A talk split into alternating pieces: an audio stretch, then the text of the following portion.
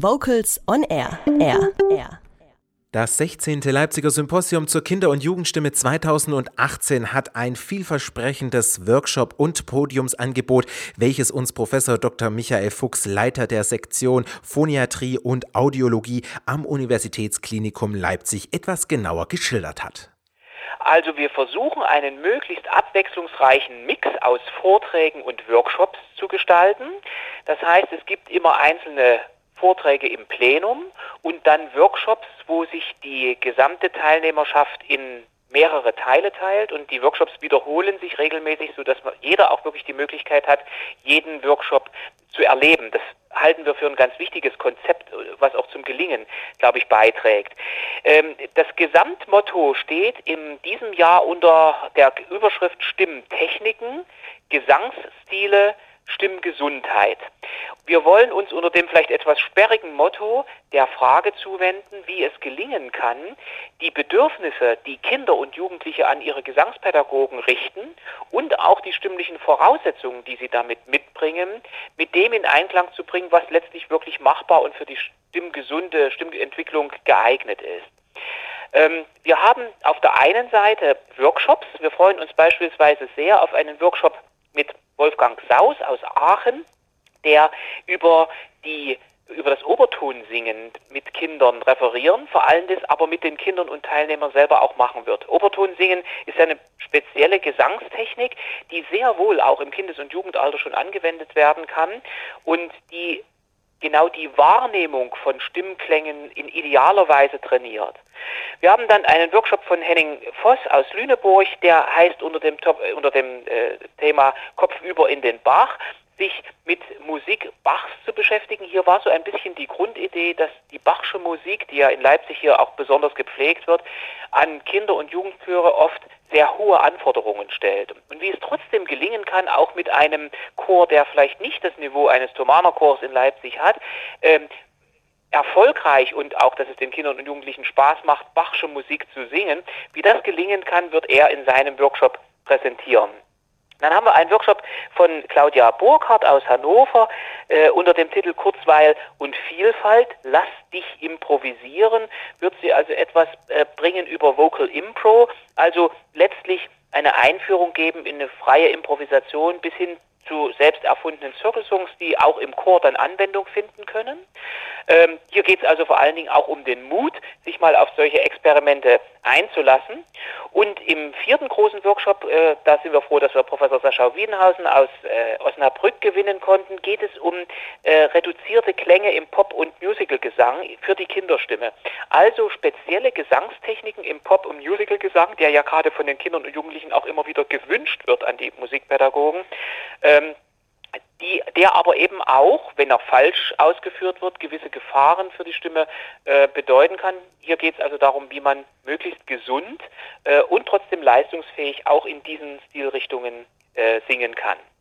Darüber hinaus gibt es zwei Plenum-Workshops. Der eine ist von Malte Heixter.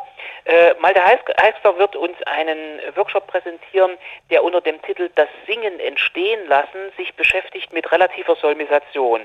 Also die Grundidee bei diesem Workshop ist, dass ja eigentlich die Wahrnehmung von Klang und die Wahrnehmung von Stimme der gemeinsame Ausgangspunkt sein muss, äh, egal in welcher Stilistik ich später auch mal singe oder mit welcher Gesangstechnik ich das tue. Und deswegen fanden wir wichtig, diese äh, relative Solmisation auch an den Anfang mit an den Freitagabend zu setzen, so ein bisschen als Keimzelle für die dann folgenden weiteren Workshops. Und schließlich freuen wir uns auf einen Workshop am Sonntagmittag von Juan Garcia aus Halle und Weimar, der unter dem Thema Artikulation Deluxe eine, wie er schreibt, Expresseinführung in die Mouth Percussion gibt. Etwas, was ja auch im Kindes- und Jugendalter immer wieder gefragt wird und äh, wo man hier zumindest ein, eine Art Appetizer bekommen kann. Es soll Lust machen, sich vertieft auch mit dieser Technik äh, der Klangbildung auseinanderzusetzen. Ein sehr umfangreiches und ambitioniertes Programm für das Leipziger Symposium der Kinder- und Jugendstimme 2018. Natürlich kann man das ganze Programm und auch das umfangreiche Rahmenprogramm nochmals nachlesen unter kinderstimme.uniklinikum-leipzig.de. Lieber Herr Professor Fuchs, zum Schluss unseres Gespräches habe ich noch eine Frage, die ein bisschen über das Symposium hinausgeht.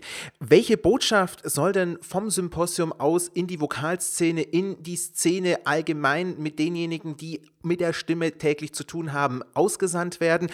Was muss in den nächsten Jahren noch geforscht werden, beziehungsweise wo sollte man präventiv weiter daran arbeiten?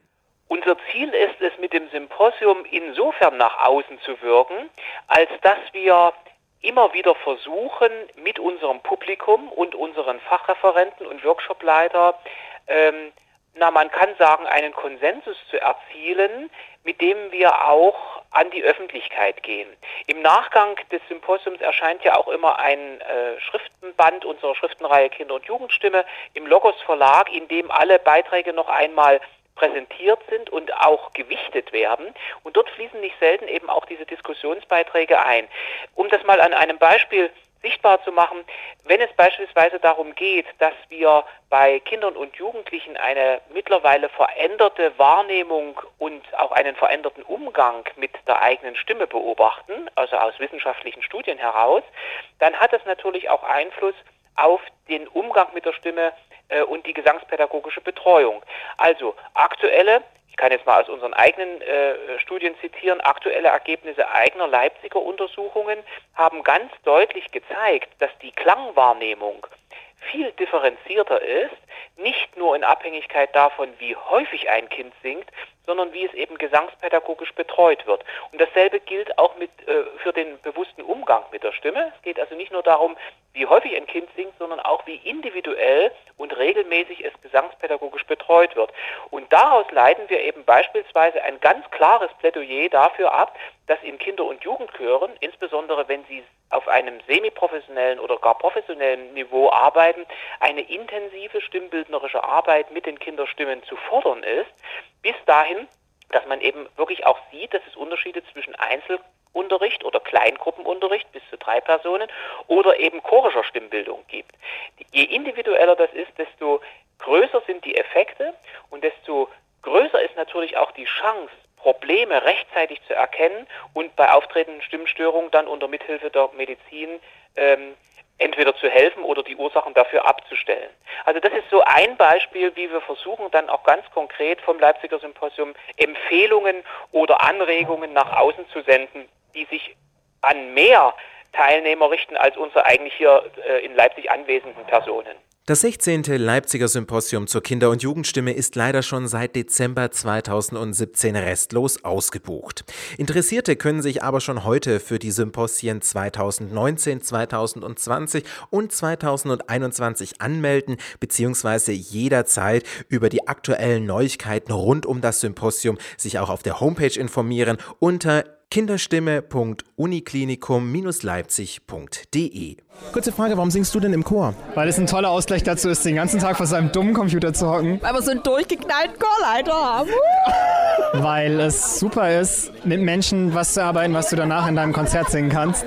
Ich mag unseren durchgeknallten Chorleiter. Äh, ja, weil ich auch unheimlich gerne singe und ein bisschen musikalisch weitermachen wollte hier in Stuttgart. Weil wir so einen wunderschönen Chorleiter haben. Vocals on Air. So klingt Chormusik.